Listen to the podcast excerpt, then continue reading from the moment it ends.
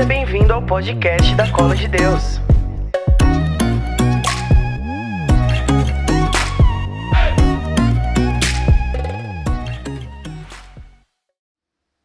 No livro de Ruth, capítulo 4.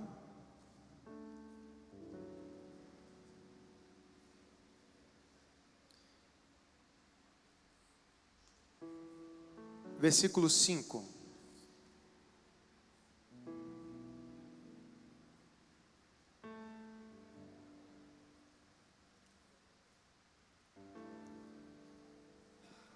Versículo 5 não, no versículo 8. Na verdade, do 7 em diante a gente vai até o 10 ali, porque o que eu quero está no 8.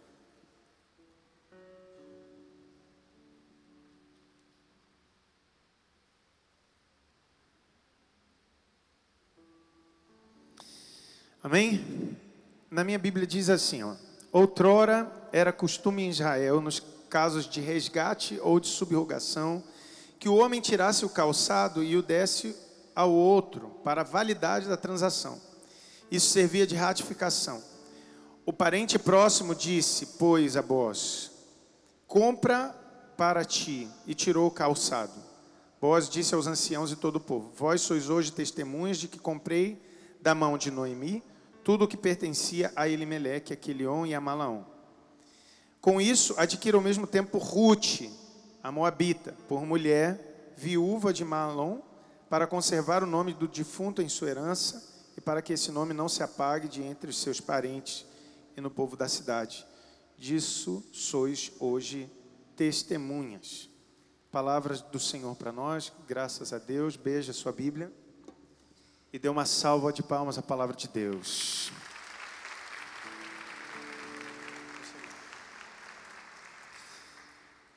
É, bom dia, meu nome é Hugo, para quem não me conhece, eu sou o fundador da Colo de Deus. Não sei por que Jesus faz essas coisas, mas acredito que ele seja meio doido. Tenho 44 anos, sou missionário desde os 20. É, tive um profundo, uma profunda experiência com Jesus com 20 anos.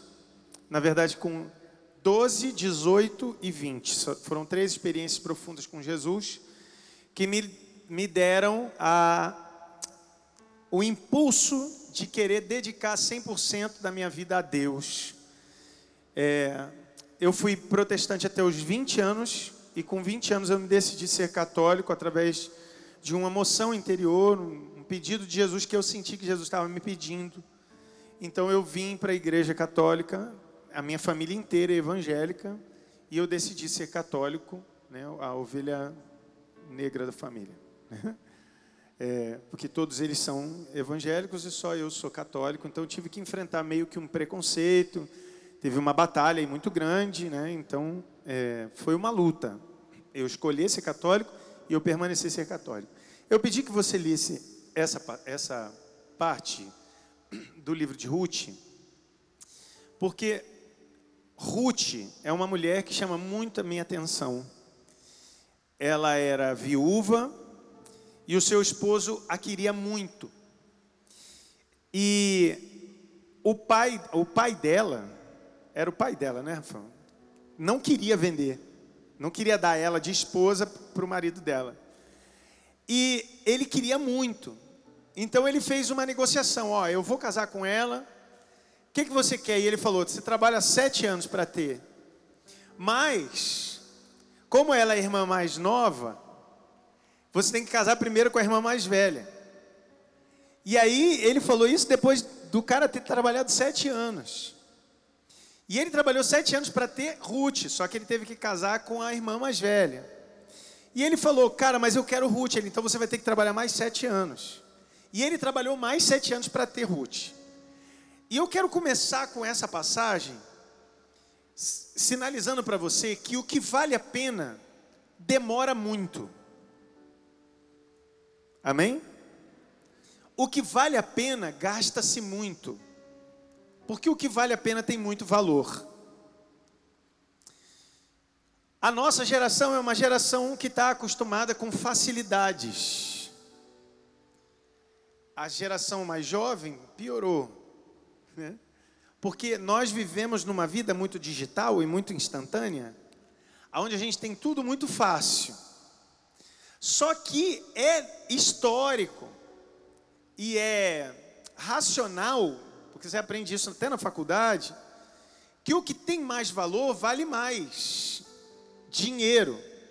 E se você não parou para prestar atenção, dinheiro é igual a tempo. Eu quero começar desse jeito com você. Porque quando você trabalha para alguém e ganha o seu salário, quando você ganha o seu salário no final do mês, você não está ganhando dinheiro, você está ganhando algo em troca do seu tempo que você deu àquela pessoa.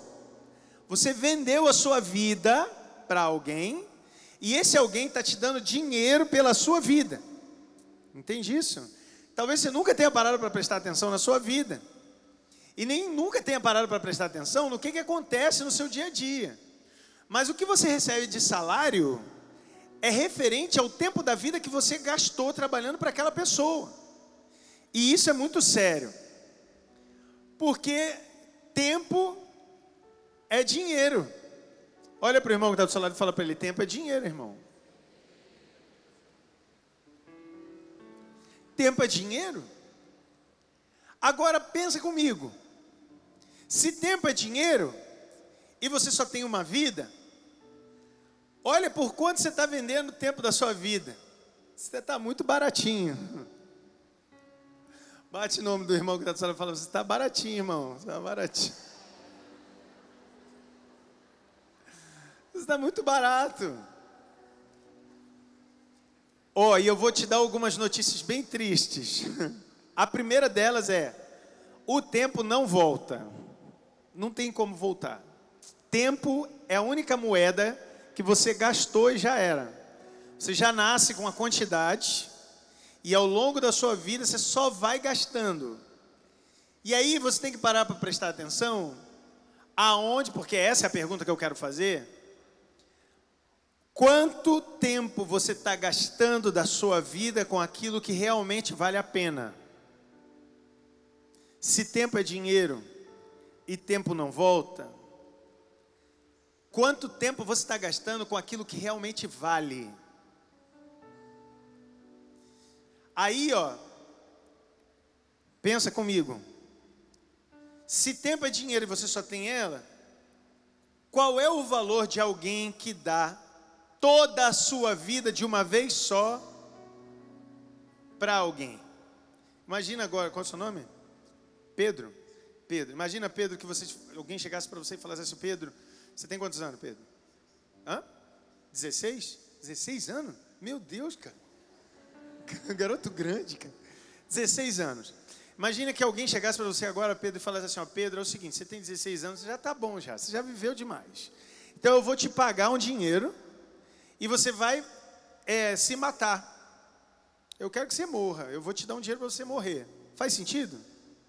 Não vai, não faz sentido nenhum. Porque você vai ganhar o dinheiro, mas você vai morrer, você vai gastar como? Você entende? Então você tem que começar a pesar essas coisas. E eu quero te dizer que eu comecei com o livro de Ruth porque aquele homem gastou 14 anos da vida dele para ter uma mulher como esposa. Isso quer dizer que aquilo valia muito para ele. Amém? Agora eu quero que você volte para o remoto da história, da tua história, da história da humanidade, da história da igreja, volta tudo. Eu fiz uma pregação no Geração Atômica que eu falei sobre a graça e o amor, e eu falei sobre por que que, por que, que Deus fez a gente, porque não tinha sentido Deus fazer a gente. Deus é autossuficiente, Deus, Deus é Deus, ele, o Pai, o Filho e o Espírito Santo, ele é ele lá e tem sentido a gente existir. Não tem sentido nenhum. Ele, é auto, ele não precisa da gente para nada. A melhor coisa que a gente pode fazer para ele é ruim. E a gente está aqui, cara. E a grande pergunta da humanidade é: por que, que eu existo? O que, que eu estou fazendo aqui? Qual é o sentido da vida? E aí, naquela pregação, eu falei que eu consegui entender um pedacinho da coisa. O pedacinho é: Deus ama tanto o Pai, né? Jesus ama tanto o Pai, o pai ama tanto o filho que o amor entre o pai e o filho é o espírito, é uma pessoa. E eles três são tão, são tão um que você olha para ele e você não pode falar que são três, porque eles são um só, então é Deus. Mas ele é três, é um mistério. Se você começar a pensar nisso, você fica doido. Papo de maconha mesmo, pesado. Mas assim, por que, que Deus fez o homem? Porque aquele que ama precisa comunicar que ama. Você já se apaixonou, Pedro? Já? Você tem namorada? Tá, você está solteira? Pedro está solteiro, gente. Aí, ó. Tem um monte de menina de olho aí, Pedro. Tá, tá bom na tua fita, hein? Mas, ó, quando você está apaixonado, por exemplo, você descobriu que você está apaixonado. E aí, cara, você descobre que por quem você está apaixonado, ela também está apaixonada. Cara, se você é igual a mim, louco da cabeça, a primeira coisa que você pensa é assim, cara, eu preciso fazer alguma coisa? Eu preciso fazer alguma coisa.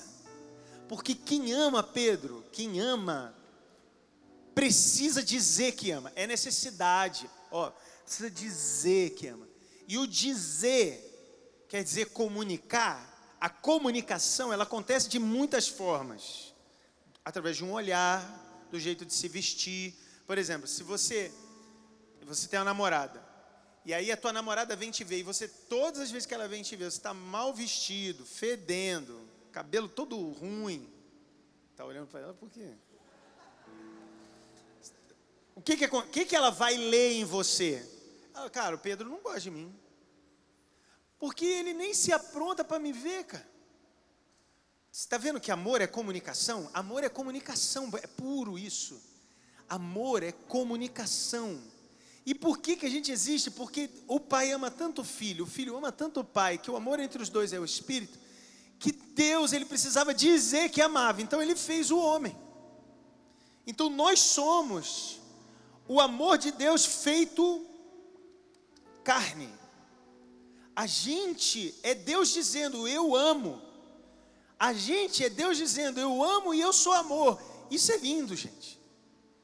Aí vem Adão, que é a prova viva disso, que foi criado, e peca. E aí, quando ele peca, ele desvincula, ele corta o laço com quem, ele, quem criou ele. E aí, o, o alvo desse amor que somos nós, que é Jesus, olha para a gente em pecado e fala assim: cara, eu preciso salvar, eu preciso salvar o amor de alguém por mim. Olha que profundo isso, cara. Eu preciso salvar o amor de alguém por mim. Então Jesus dá toda a sua vida, todo o seu tempo, se tempo é uma coisa que não volta e é a moeda mais valiosa que a gente tem, ele dá todo o seu tempo para te salvar, porque ele ama o Pai.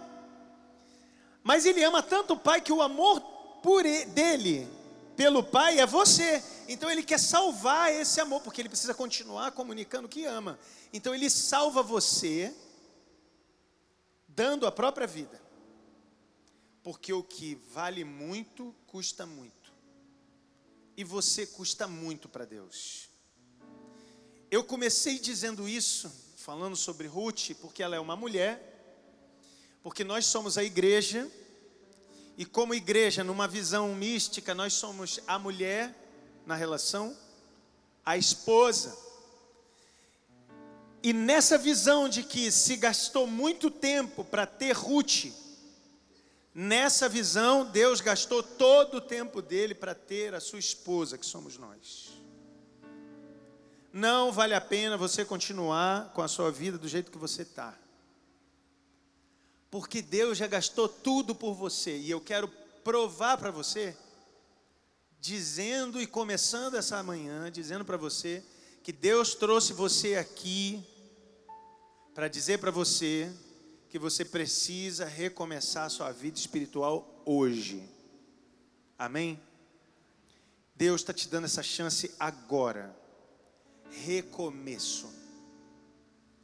Não importa o que você viveu, não importa quanto de sabedoria, história, tempo de igreja, quantas coisas você já fez, quem você já foi ou é, não importa. Agora, hoje, nesse exato momento, Deus está te dando a oportunidade de recomeçar começar. Amém? Isso aconteceu comigo também.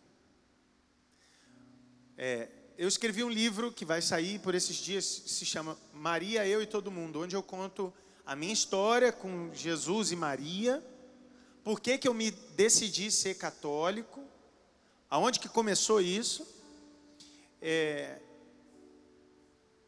e os meus motivos para amar Nossa Senhora tanto assim. E aí eu quero dizer para vocês assim que eu tinha todos os motivos para não estar aqui, mas eu escolhi estar aqui porque foi Ele que escolheu primeiro, foi Jesus. Mas eu tenho plena certeza e convicção de que Nossa Senhora quis que eu fosse católico. Eu nasci em berço evangélico, eu fui evangélico até os 20, é, minha família inteira é evangélica, assembleiana e batista. Eu fui doutrinado na igreja evangélica. Eu aprendi a pregar na igreja evangélica. Eu li sete vezes a Bíblia na igreja evangélica. Eu aprendi a cantar na igreja evangélica. Eu aprendi a tocar na igreja evangélica. Eu aprendi a falar de Jesus na igreja evangélica. Eu aprendi tudo sobre Jesus, tudo você imaginar sobre Jesus. Eu aprendi na igreja evangélica. Mas me faltava uma coisa muito profunda. Eu aprendi através da experiência, com 20 anos, que eu sabia tudo sobre alguém, mas eu nunca tinha encontrado esse alguém que eu sabia tudo. É a mesma coisa que estou conhecendo você agora, Pedro. E aí eu começo a entrar no teu Instagram, eu sei tudo sobre a sua vida.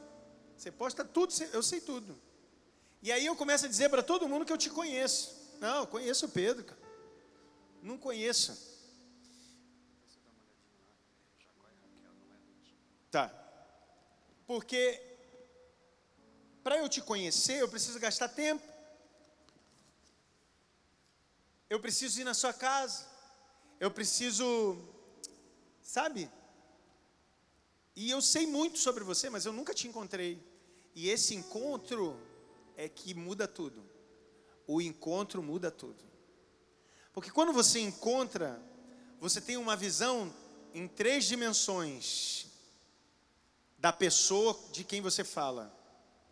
Quando você só ouve ou só lê, você tem uma, uma percepção de duas dimensões. Falta a terceira, que é a profundidade. Olha que interessante isso. Falta a profundidade. Então eu era uma pessoa que conhecia Jesus em duas dimensões, mas faltava o encontro, então faltava a profundidade. Faltava eu ter profundidade então faltava eu ter um encontro. Eu não tinha tido um encontro com ele. Então eu pude ter um encontro com ele. Numa Santa Missa. Eu estava participando da missa. E aí começou a cantar: Quero te dar a paz. A missa louca, assim, liturgia, nossa, cara, chutada. O auge da renovação carismática católica. Padre Marcelo no talo. Cinco cantos de entrada. 300 cantos de diado penitencial. Seis cantos do Espírito Santo Jesus tinha mais música do que, do que gente dentro da igreja. E aí, no meio disso tudo, eu evangélico, na missa, e aí com a minha mãe, que mãe sabe tudo, olha para o irmão que está do celular e fala para ele, mãe sabe todas as coisas, fala para ele. Mãe é mãe, cara. Não adianta. Você não pode dar mole para mãe, porque mãe sabe tudo. Você esconde, cara, ela sonha com as coisas. É desse jeito, eu sei como é que é. No outro dia, tua mãe chega, acorda ela fala assim: Cara, tive um sonho, um dinheiro dentro de uma lata. Que sonho é esse? Nada, mãe. A lata está na tua mão, assim, ó. nada, não tem dinheiro nenhum. Mãe sabe todas as coisas, cara. E minha mãe insistia para eu ir para a missa e eu ia para o culto, quarta, ia para a missa no domingo, com ela. Só que eu ia na missa das velhinhas. Sabe a missa das velhinhas? De manhã cedão, seis horas da manhã, do apostolado da oração, tinha 18 senhoras dentro da igreja, não tinha música e o padre nem usava microfone. Era. Você vou fazer, vou consolar. Aí todo mundo, amém. Aí eu, amém. Eu falei, mãe, como é que você participa de um negócio desse? Você nem entende o que o padre fala. Aí minha mãe, é tão lindo. Minha mãe era minha mãe, né? E aí, num dia, minha mãe falou para mim assim: não, hoje a gente vai à missa dos jovens. E para mim não tinha jovem na igreja católica. Para mim só tinha senhorinhas do grupo de oração, do, da apostolado da oração. Só que era o auge da renovação carismática. Eu ia para o culto na quarta, a igreja batista que eu participava era louca. Jovem pra caraca, gente. Nossa, muito jovem, vazando para fora, assim. Os cantos tudo. É, auge do Kleber Lucas, Aline Barros, né? Diante do trono. Nossa, diante do trono era top de linha, cara. Eu sabia todas as músicas da Ana Paula Valadão, todas. E eu era Andrezete, porque eu gostava do André Valadão. Eu, eu até tentei deixar o cabelo crescer para ficar igual o cabelo dele naquela época, mas aí depois ele fez implante, aí eu não consegui. Não deu mais. Cara, e aí minha, fui pro culto na quarta, lotado de jovem, ia para missa no domingo, vazio, só senhoras, né? nada contra as senhoras, né? Mas só tinha senhoras na igreja. Eu falei, não tem jovem na igreja católica? E aí minha mãe falou, vamos na missa dos jovens. Hoje eu falei, os jovens. Deve ser os jovens de 50, 60 anos. Aí cheguei na missa da noite, lotado de jovens, muito jovem, muito jovem. Cara, tinha de telão do lado de fora. O padre alugava um som para botar o som para fora da igreja. Gente, mas caraca, tinha umas 5 mil pessoas na igreja. Eu falei, meu Deus, chamaram o pastor para pregar na igreja, na igreja católica? E aí eu entrei, eu falei, mãe, o que está acontecendo? Ela falou, essa é a igreja católica, meu filho. Eu falei, não é nada, isso aí chamaram os evangélicos, ele deve estar tá aqui. Lotado de jovens, 70 músicas de canto de entrada. Eu falei, meu Deus, o que está acontecendo? Daqui a pouco, quero te dar a paz. Quando ele começaram a cantar, quero te dar a paz, o que, que aconteceu comigo? Eu estava vivendo um momento na minha vida que eu estava procurando Deus.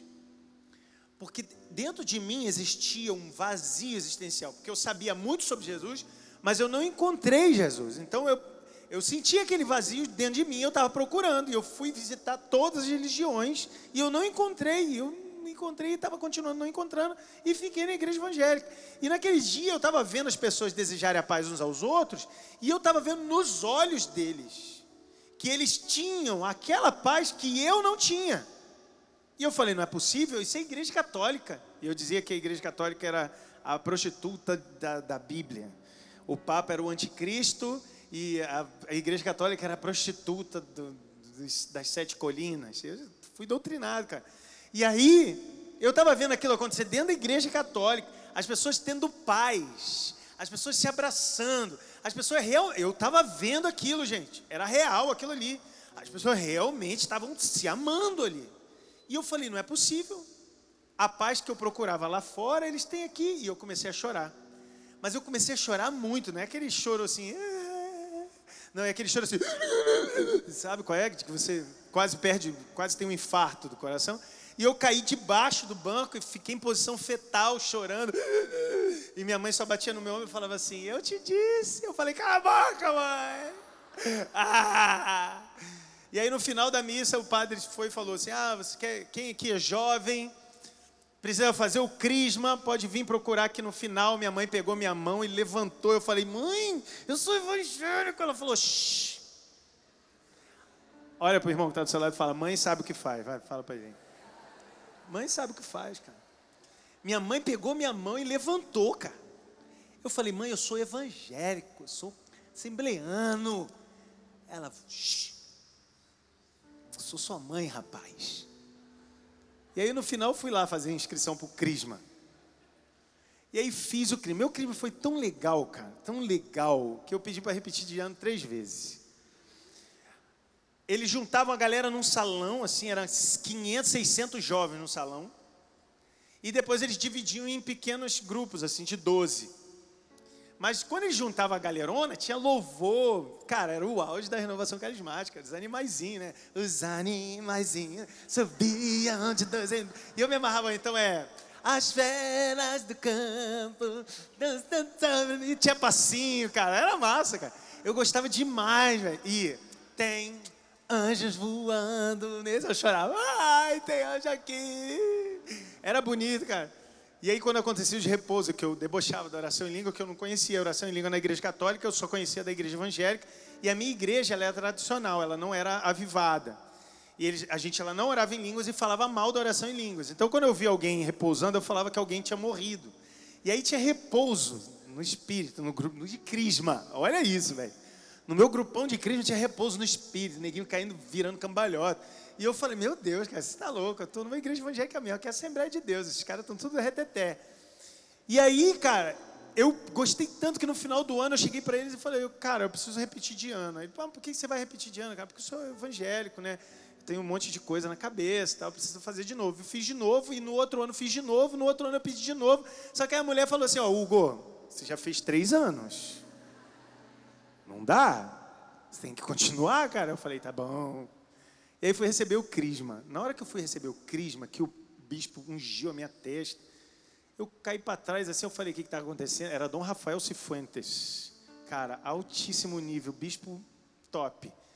E ele pregando, cara, na hora da, da homilia, ele falou assim, é, porque ele era meio espanhol, assim, ele, vocês jóvenes têm que ser a luz do mundo. Bom, socou o altar, a luz, acabou a luz, cara, deu blackout. E ele, porque vocês têm que ser luz no meio da escuridão. Bum, bateu, no, a luz acendeu, cara. Eu falei, meu Deus, o que está acontecendo? Negócio místico dentro, cara, e eu fiquei mexido, cara. Eu saí de lá, assim, ó, ligado no espírito. Eu queria, eu saí de lá louco, mas na minha cabeça, olha só como é que eu era, cara. Na minha cabeça é assim, ó, eu sou um assembleano batista infiltrado na igreja católica. Eu vou converter esses, esses jovens todinho para a igreja evangélica. E eu fui e me enfiei. Eu fui coordenador do, da Juventude Vicentina, coordenador do Ministério Jovem, coordenador da PJ. Subi no carro de som, mano. Lula livre. Lula. Fui. Eu fui. Eu fui. Fui coordenador regional da PJ. Cara, fui. Comecei a fazer um monte de coisa. Ia para a favela. Olha, eu assumi o grupo de jovens com 12 jovens. Seis meses depois a gente tinha seis, é, 300 jovens. A gente atingia 600 famílias distribuindo é, bolsa de alimentação, cesta básica. A gente fazia incursão na favela para poder tirar os jovens do tráfico de drogas. A gente ia para a zona de prostituição. A gente fazia evangelização com os pobres no centro da cidade do Rio de Janeiro. Eu fiz um monte de coisa. Então, de 12, a gente foi para 300 jovens em seis meses. Cara, e a gente começou, começou. E eu era um católico meia boca. Porque eu era católico, coordenador de um monte de coisa, mas eu tinha problema com Nossa Senhora, tinha problema com a Eucaristia. Porque eu falava que quem ama Nossa Senhora era idólatra, e quem ama a Eucaristia adorava o Deus Sol, que fica dentro do extensório, e aí parece um sol, e eu falava que era o Deus Sol, e os católicos adoravam o Deus Sol. E eu continuei com isso, cara. E aí, do nada, um amigo meu chegou para mim e falou: Hugo, tá fazendo o quê? Numa sexta-feira. Eu fazia voz e violão, né? Trabalhava com voz e violão à noite para ganhar um dinheirinho. E ele falava: Cara, vamos dar um rolê aí? Eu falei: Vamos. Vamos dar um rolê. Mas para mim ele estava me chamando para ir para um rolê, para tomar uns goró e fazer um, né, tocar um voz e violão. Entrei no carro, tinha uma senhora do meu lado aqui, outra senhora desse lado aqui. A gente foi no carro, uns negócios de louvor dentro do carro, os animaizinhos. Eu falei, ué, Padre Marcelo, vamos pro barzinho, Padre Marcelo. Sabe que o Padre Marcelo está no barzinho? E aí a gente foi andando uma hora, duas horas, três horas de carro. Eu falei, pronto, os caras estão me levando para algum lugar, vão me arrancar meus rins vão jogar meu corpo, essas velhas também estão junto, fazem parte do tráfico de corpo, eu estou ferrado, eu vou morrer. Eu falei, Rogério, o que, que a gente está fazendo? Para onde a gente está indo? Ele falou, cara, fica tranquilo, a gente é amigo. A gente... Eu falei, amigo não, tem alguma coisa estranha, já está demorando demais. Ele falou, cara, vamos para um lugar aí e tal. Eu cheguei num lugar, tudo escuro, mato para tudo que é até lá, um monte de barraca. Eu falei, o que está acontecendo? Ele falou, cara, eu preciso falar a verdade para você. Cara, demorou quatro horas para chegar lá. E eu tinha problema coração e língua. E eles botavam os louvor dentro do carro, e as duas velhas que estavam dentro do carro, elas eram muito pentecostais. Sabe aquela velha pentecostal? Aquelas que tu não pode dar um play no violão, que elas já estão virando cambalhota, orando no espírito. Essas velhas eram muito doidas. E aí ela, cara, foram quatro horas velhas orando em língua do meu lado, dentro do carro. Elas não pararam. E eles botavam o volume alto do carro, as velhas ficavam, larabassorecata. Eu falei, cala a boca. Elas gritando no meu ouvido. Eu falei, Rogério, elas estão falando o quê? Que, que, que é isso? E aí, elas orando em língua, eles estão orando no Espírito, orando no Espírito. Eu falei, meu Deus, o que, que eu estou fazendo na minha vida? Chegamos lá no lugar ele falou, ó, preciso falar a verdade para você. Eu trouxe você para um lugar. Esse lugar é um lugar de experiência e é um lugar eucarístico mariano. Eu falei, pronto, cara, ferrou. Você sabe que eu tenho problema com o negócio de Jesus eucarístico e Maria. Você sabe que eu tenho problema com isso. É melhor a gente voltar. E ele falou, cara, tem certeza você quer voltar? São quatro horas. E eu pensei, cara, as vão quatro horas orando em língua do meu lado. Eu não estou afim, não. Vamos ficar aqui mesmo. Ele falou, vamos fazer um negócio. Você sai do carro. Se você não sentir nada, a gente volta. E carioca, cara, você não pode fazer aposta com carioca. Carioca é nojento. Carioca, se você fizer uma aposta com ele, ele, vai- ele é competitivo, ele vai querer te provar que você está errado. E aí foi o que aconteceu comigo. Eu falei, ah, então tu vai provar. Cara, tu tá errado, velho. Abre essa porta aí que tu eu não vou sentir nada. Na hora que ele abriu a porta, que eu botei o pé do lado de fora, eu me arrepiei todo do pé. Começou a su- subir uns arrepios pelas costas, assim. E aí eu tive aquele choro de novo, aquele choro que. Comecei a chorar de novo. Ele só me abraçou e ele falou: fica tranquilo, fica de boa. Eu falei, e aí eu, eu falei, onde que a gente está, cara? Ele falou, ah, a gente está na Canção Nova, Cachoeira Paulista, vai ter um acampamento de oração. Eu falei, meu Deus, o que, que é isso? Tá bom, vai dormir, Hugo. Fui dormir. No outro dia começou o louvor, e aquele negócio, aquela coisa toda, louvor, e s- 10 mil pessoas assim naquele rincão, era aquele rincãozinho ainda lá em cima, e eu lá atrás, assim, eu era aquele tipo de pessoa que vai pro retiro e fica falando mal de todo mundo, sabe qual é? Aquele que fala assim, ah, aquela maluca ali, cara, lá, lá, lá, e caiu, mano, morreu. E aquele outro ali, ah, esquisito, olha ele orando, cara, que eu ficava desse jeito. Onde que estavam as velhas que veio comigo? Uma desse lado, a outra desse lado. O que, que elas estavam fazendo? Orando em língua. As velhas eram pentecostal, cara. E aí louvou comendo as velhas. E elas não oravam normal. Elas não oravam tipo. Não era assim. Ela começava bem, falavam. "Yaralabassora". A outra velha rodava. "Nereleba". Eu falei, essas velhas são da Assembleia, mano. Elas não são católicas mesmo. Olha essas velhas orando, cara. E elas, de vez em quando, davam um bico, assim, falavam, ficar quieta, está chamando atenção. Cara, e aí, coração comendo, cara, as velhas muito doidas, orando em língua do meu lado, e eu assim, ó. De repente, o maluco lá no palco fala assim, para tudo, para tudo, para tudo. Eu falei, ih, mano, o bicho pegou. Ele tem um jovem aqui que desde a hora que chegou, tá debochando de todo mundo. Eu falei, ferrou, me descobriram. E as velhas, porque ele mandava a profecia lá da frente, as velhas ficavam loucas, mano. Glória a Deus! Eu falei, cala a boca, velho, você vai me de- denunciar, cara. Eu estou escondido aqui. E aí ele, ele lá na frente. Inclusive, quando eu falei agora, você falou, sou eu. Eu falei, meu Deus, estão me filmando. Rogério, você me caguetou, Rogério. Eu estou rezando. Eu falei, meu Deus do céu. E as velhas, é, glória a Deus, cala a boca. Daqui a pouco ele falou, eu te faço um desafio. Eu falei, não faz. Sou carioca, velho. Levanta tua mão. Eu falei, levantei. Ele diga comigo, Jesus, eu Jesus. Ele me toma, eu me tomo. Mas eu morri, eu, não, eu morri no espírito. Eu acho que eu caí no chão, minha alma saiu assim, voltou, igual nos filmes, sabe? é? Que cara, cara, eu fiquei duas horas e meia no chão. Eu apaguei, eu não lembro nem quem eu era, eu não sabia nem que roupa que eu estava usando. E na hora que eu acordei, cara, onde é que as veias estavam? Em cima de mim, lá rabaçando, eu falo, tira essas veias daqui, pelo amor de Deus. Me deixa repousar em paz. Cara, e na hora que eu levantei, veio Padre Zé Augusto com Jesus desse tamanho, eucarístico, com a hóstia desse tamanho. Uma senhorinha com a imagem de Nossa Senhora das Graças, andando do lado de Jesus, Jesus e Nossa Senhora passeando. Aí o Padre Augusto olha para mim, me levantando e vem na minha direção. Eu falei, não vem, não vem não.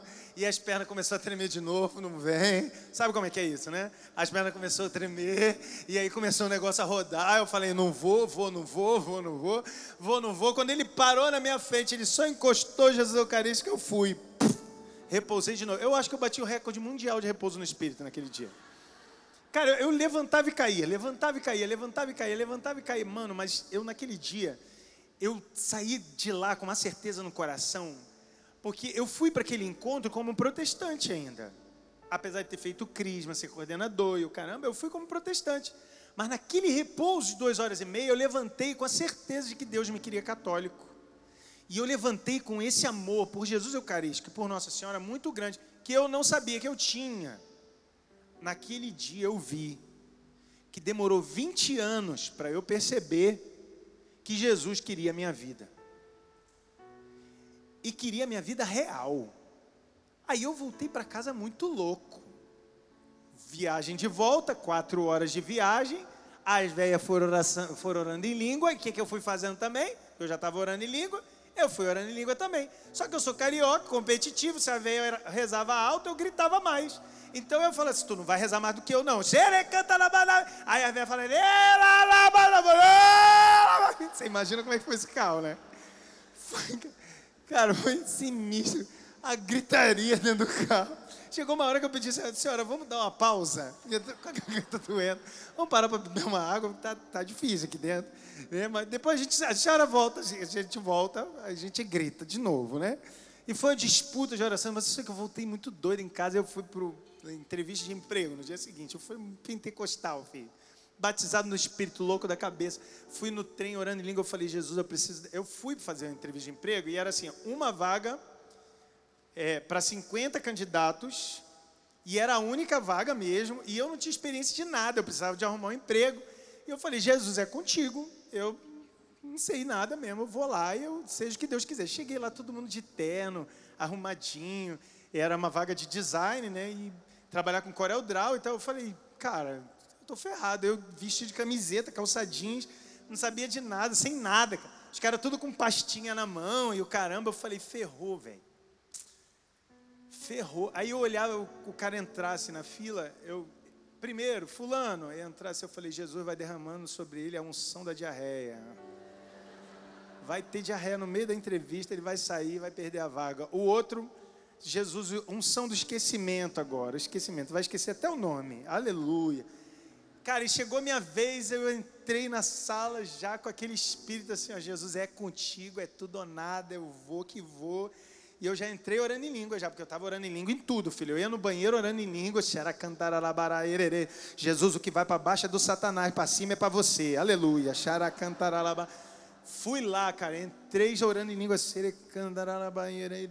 sentei, o cara olhou para mim e falou assim, seu nome? Eu falei, Hugo, ele, qual é a sua experiência? Eu falei, nenhuma. Ele, e você trabalha com que programa? Ele, eu falei para ele, eu estou aprendendo Corel Draw. Ele falou, cara, deixa eu te fazer uma pergunta. Eu falei, o que, que foi? Serecandaralabas. Ele, por que, que eu pergunto as coisas para você? Você abaixa a cabeça e você fica falando uns negócios. Você é macumba? Aí eu falei, não, cara, não é macumba não, eu vou te dizer a verdade. Sabe o que é? Eu fui para um retiro, velho. Eu estou no Pentecoste aqui, eu estou muito doido. Sabe qual é? Eu sou católico agora, assim, ó. Nossa, Frei Galvão, Madre Teresa de Calcutá, Beata Helena Guerra, aleluia, Xaracanda, Aralabá. Ele, pô, cara, eu sou católico também. Eu falei, mentira. Sério, velho. Ele é, cara, eu tô vendo você é carismático, eu também sou carismático. Eu falei, mentira. O pé já começou a tremer, a mão já começou, né? E na minha cabeça já estava, ele falou, é sério, cara, participo lá da renovação carismática. Eu falei, mano, me dá a mão aqui, vamos orar agora, vamos orar agora. E comecei a orar em língua, cara, ganhei a vaga.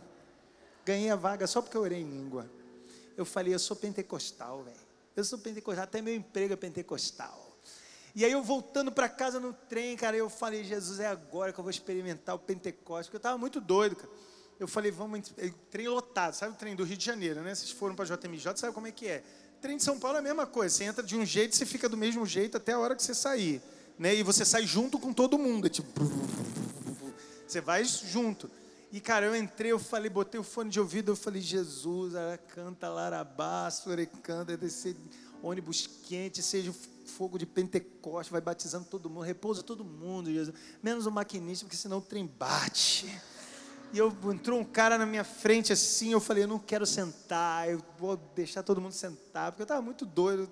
Pode sentar, ô maluco, pode sentar aqui. O cara sentou e o cara abriu o livro, o Evangelho segundo Allan Kardec. Eu falei, vai queimando agora, Jesus, é agora. Hum, papai desce teu Espírito Santo, vai queimando todo o espírito do Evangelho de Allan Kardec. E se tu tá comigo, dá calor para ele agora. O cara fez na hora assim, ó. Eu falei, glória a Deus, dentro do trem. Todo mundo olhou para mim, eu falei, glória a Deus, a música, glória a Deus, glória a Deus. Eu falei, Jesus, tá demais. Eu olhei para ele, eu falei, se é tu mesmo, Jesus, sou abusado. Faz ele fechar o livro e botar o livro debaixo da cadeira. O cara fechou o livro e botou debaixo da cadeira. Eu falei, glória a Deus. Os caras olhando para mim, eu falei, glória a Deus a música, glória. Se fosse em dia, glória groove, né? Mas é glória a Deus, glória a Deus, glória a Deus, glória a Deus e tal. Eu falei, Jesus, eu sou abusado mesmo, eu sou abusado, eu sou abusado. Se é tu mesmo que está comigo aqui dentro desse trem, tu vai, deixar, vai fazer ele deixar o livro debaixo do, do, da cadeira. E se tu fizer isso, eu vou sapatear dentro desse trem. E eu cheguei no, na, na estação lá final, e aí começou todo mundo a sair, sair, sair, sair. Eu fui ficando, eu falei, cantaralabás. Eu conheço Deus poderoso. E aí todo mundo saiu, olhei debaixo do, da cadeira, o livro estava lá. Eu falei, é agora, labassora é canta. Comecei a sapatear o segurança, Senhor, o senhor precisa sair porque o trem precisa fechar. Eu falei, calma aí, só um instantinho. Decanta lá, labassora porque eu estava muito doido, cara. E eu cheguei em casa muito doido. Eu falei, vó. Minha avó era muito minha amiga, né? Minha avó, minha avó me ensinou a rezar tudo. Minha avó me ensinou a rezar Ave Maria, Santo Anjo do Senhor. Minha avó era super mariana. Minha avó era demais. Devotíssima de uma Senhora de Fátima, filha de português. Cheguei em casa, eu falei, vó, fui para um negócio muito doido aí, vó. Ela, é, meu filho, ela usava cadeira de roda. Eu falei, é, vó, fui pro negócio aí, os outros horas que nem galinha, fica cococó, cococó, cococó, cococó. Eu falei, Ei. Aí ela falou, mas você não acha isso estranho? Eu falei, não, vó, eu estou orando também, quer ver? Eu falei, aí ela falou, quero. Eu falei, cococó, cococó, cococó. Aí ela, nossa, que pintinho bonitinho da vovó. E aí eu comecei a contar as experiências para minha avó daquilo que tinha acontecido. Do... E aí eu falei para ela, vó, caí no chão, tal de repouso. Fiquei duas horas e meia. Ela, sério, meu neto, o que, que aconteceu? Tá com a cabeça doendo, bateu com a cabeça, tá passando mal? Eu falei, não, vó. Aí expliquei tudo para ela. Cara, tem... eu expliquei o evangelho inteiro para minha avó em 15 minutos. Minha avó não entendeu nada. Ela tá tudo bem. Ela queria ouvir minhas experiências. E aí eu falei para ela que eu fui para aquele retiro ah, eu falei para ela, porque quando a gente volta de retiro, a gente volta querendo batizar todo mundo no Espírito, não é assim? Você volta para casa, quer batizar teu pai, tua mãe, fala, pai, senta aqui, vou orar por você. Você quer orar por todo mundo? Eu queria orar pela minha avó. Eu falei, vó, posso orar por você, vó? Aí a minha avó, pode, meu filho. Peguei, botei a mão na cabeça da velha. Vai batizando agora, Jesus. Arabassore canta. Batiza a velha agora no Espírito. E aí eu falei, e aí, vó, tá sentindo alguma coisa? Ela, tô sentindo a dor de cabeça aqui um pouquinho. E aí eu comecei a contar tudo, falei que eu tinha ido para aquele retiro evangélico e tinha problema com Maria e com Jesus Eucarístico. E aí ela falou assim, tá, então eu preciso contar uma história para você, que é a história da, da, da, minha história lá, que você já conhece meu testemunho, né? Que quando eu era pequeno, eu caí, bati com a cabeça, abri a cabeça, tive uma fratura extracrâneo, que hoje em dia chama de traumatismo craniano. Tem uma cicatriz grandona na minha cabeça, abriu a minha cabeça. E aí eu tive uma experiência ali, porque eu, é uma experiência de quase morte. Fui levado para o hospital em coma. Minha mãe entregou meu corpo para o médico. O médico pegou o corpo e falou para minha, para minha mãe que eu teria sequela e que se eu sobrevivesse, levou para a UTI para operar. Quando chegou na UTI, eu estava já desfalecido, já estava praticamente morto, não tinha mais jeito. Minha mãe foi orar na capela, minha mãe pediu a Nossa Senhora que me salvasse. E quando ela voltou, o médico voltou chorando porque ele chegou para ela e falou: oh, Não sei quem a senhora é, mas seu filho chegou aqui morto. E a senhora foi orar enquanto eu fui levar seu filho, só que agora o seu filho está acordado, sentado na maca pedindo de mamar. Então aconteceu alguma coisa ali. E o que aconteceu foi que minha mãe, em nome da minha pessoa, me consagrou a Nossa Senhora com três anos de idade. Aos sinais, ó, três anos, três padres, três rosas. Vai prestando atenção. Minha mãe, com três anos, ela me consagrou a Nossa Senhora. Aí, ó, pensa, com três anos ela me consagra a Nossa Senhora, eu sobrevivo. E eu descobri um monte de coisa. Como, por exemplo, que minha mãe me teve na barriga e teve toxoplasmose. Eu sou cego da vista esquerda por causa da doença. Minha mãe tentou suicídio três vezes por causa de depressão comigo na barriga. Era para eu ter morrido, eu não morri. Então, com certeza Deus tinha um propósito para minha vida. E quando eu nasci, acontece esse fato, eu não morro de novo, e Deus tem outro propósito, recoloca o propósito na minha vida, e Ele lembra desse propósito quando eu tinha 20 anos. E aí, olha o que, que é isso, eu com 3 anos de idade, passa-se 17 anos, eu viro protestante e eu prego contra ela, porque eu falava contra Nossa Senhora, porque eu era protestante. Só que com 20 anos eu tenho uma experiência com Jesus, onde Jesus fala para mim que o que eu estava fazendo estava errado, porque o que eu estava fazendo era baseado em ignorância. Eu não conhecia ele e eu não conhecia ela. E eu descobri naquele dia duas coisas profundas. A primeira é: o que vale a pena demora para você conseguir. E quem é de Deus é de Deus. Quando minha mãe me entregou a Nossa Senhora, Nossa Senhora me entregou a Jesus, porque Nossa Senhora não fica com nada para ela. E uma vez que eu fui entregue, Jesus tomou conta de tudo. Eu comecei a, a, fazer uma análise profunda na minha vida e eu vi, cara, o quão presente Nossa Senhora foi em tudo na minha vida. Como, por exemplo, eu nasci no dia 1 de janeiro, dia de Nossa Senhora. Fui batizado no dia 12 de outubro, dia de Nossa Senhora. Fui crismado no dia 12 de outubro, dia de Nossa Senhora. E eu fui descobrindo um monte de coisa, até o nascimento da minha filha. Eu tive um sonho e Nossa Senhora falou sobre a minha filha. Então eu fui descobrindo sobre ela, na minha vida e naquele dia, porque até então eu não sabia de nada disso. E ali eu tive certeza de que Deus tinha um propósito para a minha vida como católico. O que eu quero dizer para você aqui hoje é assim, ó, voltando para o início da pregação, que o que vale a pena, vale a pena gastar tempo, é que você precisa hoje fazer um propósito de gastar tempo com Nossa Senhora e com Jesus. Ó, hoje é que dia? 11 de janeiro de 2020.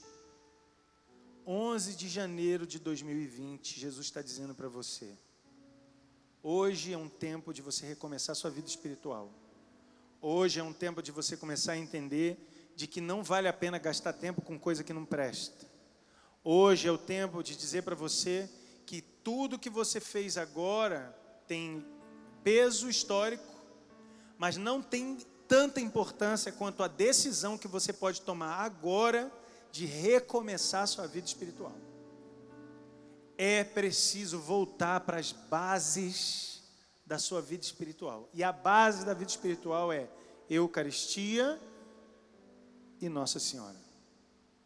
Se você tem comunhão e tem comunhão com ela, você tem tudo para você ser uma grande pessoa no espírito. Agora a grande pergunta é: qual é o sentido de você querer ser alguém de Deus?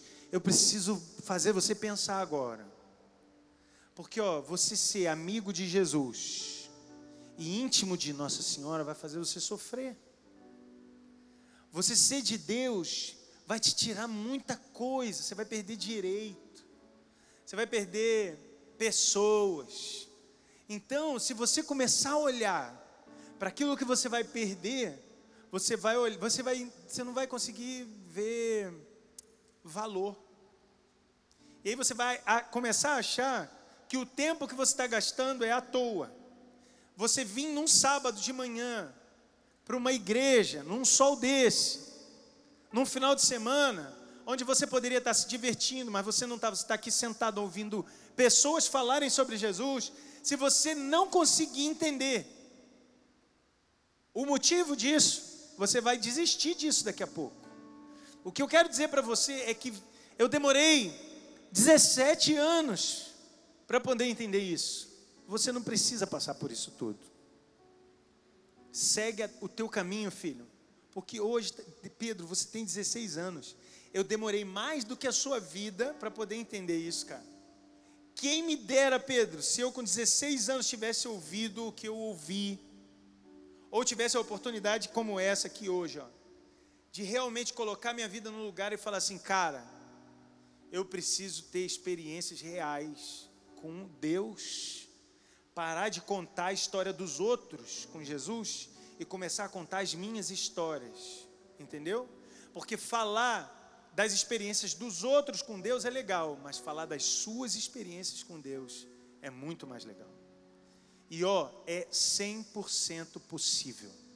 Deus hoje quer te dar essa oportunidade de você sair dessa vida normal que você tinha, entrar numa vida completamente espiritual, dominada por Deus e pelo Espírito Santo, e começar a colher os frutos do Espírito em vez de colher os frutos da carne.